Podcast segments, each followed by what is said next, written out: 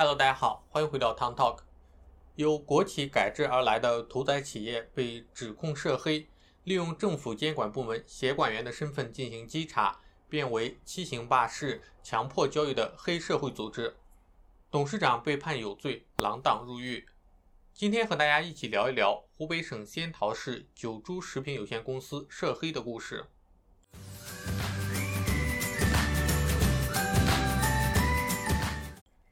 仙桃市距离湖北省省会武汉仅百余公里。在2020年新冠肺炎期间，这个不起眼的省直辖县级市，作为全国主要的口罩生产基地，迅速造就了一批亿元户。一些生产商的发家史，至今为人津津乐道。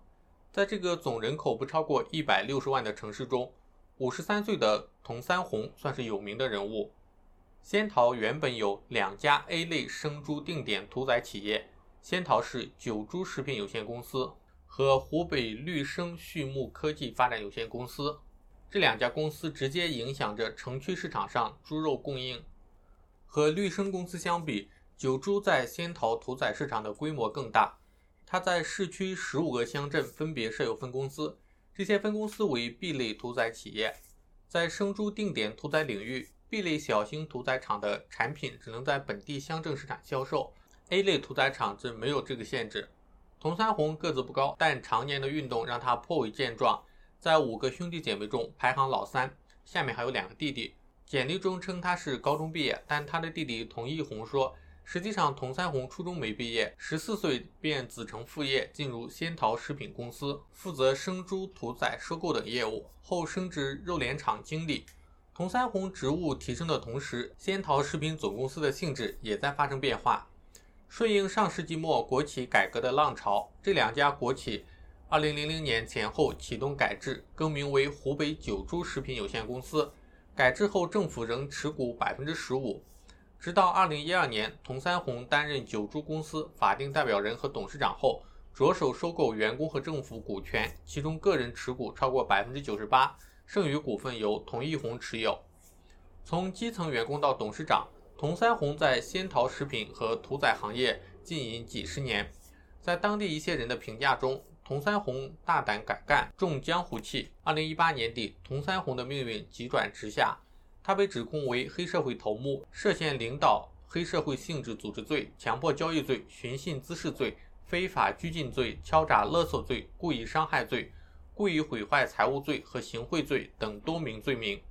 与童三红一起被抓的还有九株公司的负责人、员工以及乡镇分公司经理及员工，共计七十余人。从国企改制而来的九株公司董事长为何会成为黑社会窝点头目？童三红被检察院指控的罪名主要是拉拢腐蚀仙桃市农业农村局综合行政执法局领导干部，借助其执法权，以稽查私宅滥屠为名。打击不服从控制的商贩，强行收缴非九株公司的猪肉，同时还涉嫌非法开展稽查活动、殴打商贩等罪名。检察院指控涉黑的九株公司内部组织严密、分工明确，童三红是核心决策者。同时，仙桃市农业局综合行政执法局副局长陈彦雄等多名公务人员也卷入这起涉黑案件。起诉书上显示，陈彦雄在童三红的授意下。为九株公司及下属分公司发放协管证，为他们开展稽查披上合法外衣。总结起来，九株公司涉黑违法一共有三点：第一点是打击不在九株公司内进入的商贩；第二点，垄断市场，提高售价；第三点，非法执法。那么事情是如何发展到这一步的呢？仙桃市农业农村局综合行政执法局三分局前身为仙桃市。畜禽定点屠宰办公室，简称屠管办，于一九九九年成立，是国家事业单位。屠管办与当时还是国企的仙桃食品总公司实际上是同一套班子，两块牌子在一起办公。二零零零年前后，仙桃食品总公司启动国企改革，更名为九株公司，同时与屠管办分家。但实际上，这两家很多人原来都是一个办公室的，有很多特殊关系。屠管办没有乡镇一级的部门。只有十个编制，却要管一个县级市，包括下属乡镇的肉类屠宰和市场监督，人员严重不足，所以土管办就从保安公司聘请了八个人进行协管。而这八个人在土管办是没有经费预算的，这笔钱实际上是九州公司出的。后来土管办与保安公司不再合作后，童三红又主动提供经费和协管员，支持土管办进行市场稽查执法。检察院的指控是，土管办进行稽查执法就是为了九州公司的利益，而九州公司的老板童三红就是土管办的背后指使人。童三红的弟弟说。九州公司从市食品公司沿袭而来，九州公司就一直有出钱给土管办的传统，而且此前市政府也有这方面的要求，本身两家的关系就很紧密，正好土管办在搞稽查，而九州公司作为正规的屠宰企业是会受益的，所以九州公司愿意出这部分钱。二零一五年，仙桃下属乡镇有猪肉商户被稽查后，又被带到仙桃城区保安公司关了五六个小时，被迫缴纳三千元罚款，才被允许离开。这被法院认定为非法拘禁。二零一七年，九州公司沙湖分公司的经理和商贩发生争执，九州公司雇佣的保安拿砍刀把商贩砍伤，商贩被鉴定为轻伤一级。这起事件被认定为故意伤害罪。发生这些争执的原因是。这些商贩没有在九州公司买猪肉，所以在佟三红的组织下，土管办和九州公司以稽查私屠滥宰为名，强行收缴猪肉商贩销售外地猪肉等肉制品两百五十九次，打伤多人，逼迫猪肉商贩到九州公司购进猪肉。九州公司和土管办的稽查行为有法律依据吗？九州公司的现任总经理说。乡镇商户不能到城区进肉，是九猪和绿生公司的约定，所以乡镇商户不能到城区进肉，只是两家地方公司心照不宣的约定，并没有违反相关法规。仙桃乡镇商贩曹雪建通过信访渠道询问政府有没有自由采购其他公司生猪产品的权利，仙桃市农业局给出了回复，可以自由选择屠宰企业购买肉制品，可以选择在当地屠宰场。也可以从城区九猪或者绿生公司进肉，但是从城区进肉必须是冷鲜肉，全程必须冷链运输、冷链销售。生猪屠宰领域有一些基本的概念，如冷鲜肉和热鲜肉、本地肉和外部肉。冷鲜肉又叫做排酸肉，是指宰杀后的畜酮体迅速冷却，使温度降到零到四度，并在后续的加工、流通和分销的过程中始终保持这一温度冷藏的生鲜肉。冷鲜肉对于运输销售环节的要求较高，如二零一二年八月一日起实行的《湖北省生猪屠宰管理办法》规定，进入市场、超市销售的冷鲜猪肉分割肉品，经营过程中不得脱离冷链环境。热鲜肉是指没有经过任何降温处理，宰杀后随即到案板上销售的热鲜肉。外部肉则是由异地生产加工的肉品，不少地方对外部肉进入本地销售有限制性的规定。如屠宰企业本身有跨区域销售的资质，需在有关部门登记备案，取得相关证照，全程冷链运输销售等。仙桃市多部门于二零一三年联合出台的一份文件要求，进入仙桃的外部肉品必须是经过冷却、冷冻或冷藏措施后的冷鲜肉品，外部冷鲜肉只能在符合条件的固定场所销售，并存放在冷柜中销售。严禁将冷鲜肉批发给零售商，摆放在肉案上销售。运输和销售过程中，温度必须控制在国家规定的范围内。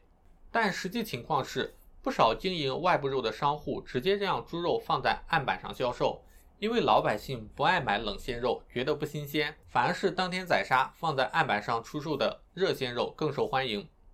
被稽查没收的商户基本上都是因为这三个原因：第一个原因是冷鲜肉直接在案板上放卖；第二个原因是乡镇商贩从外部进肉没有全程冷链；第三个原因是销售私屠滥宰的白条肉。指控九州公司的稽查行为完全违法，也并不客观。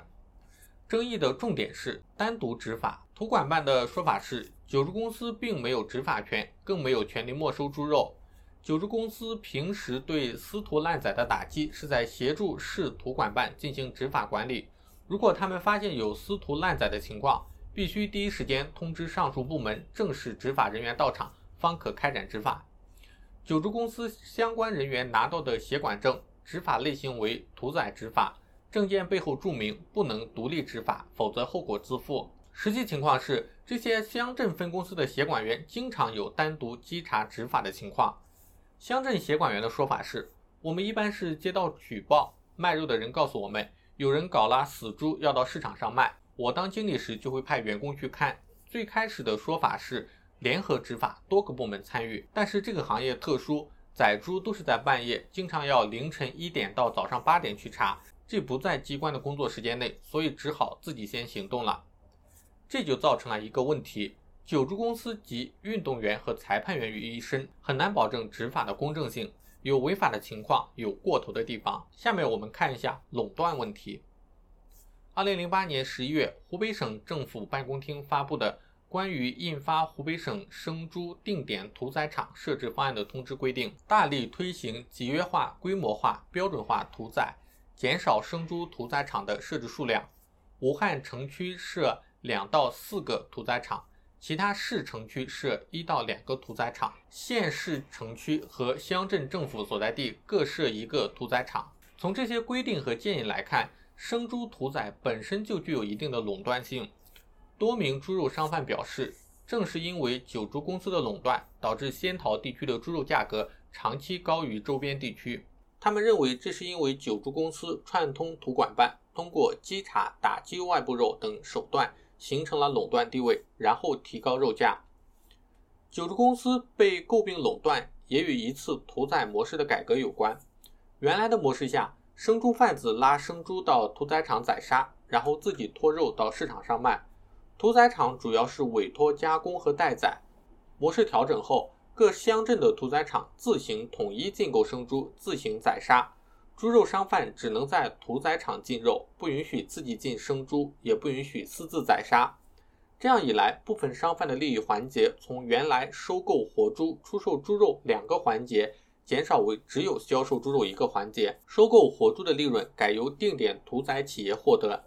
于是，一些人就指责九猪公司垄断市场，他们要求恢复屠工购猪、定点企业代宰、屠工销售的模式。九猪公司的回应是。因为个体屠户每人每天只杀一头生猪，或者几人杀一头猪，大多都在农户或者小养殖场购买。由于量少，很多生猪难以保证质量，产地检疫、耳标都不能保证。庭审结束不到一个月后，仙桃市法院对童三红案一审宣判，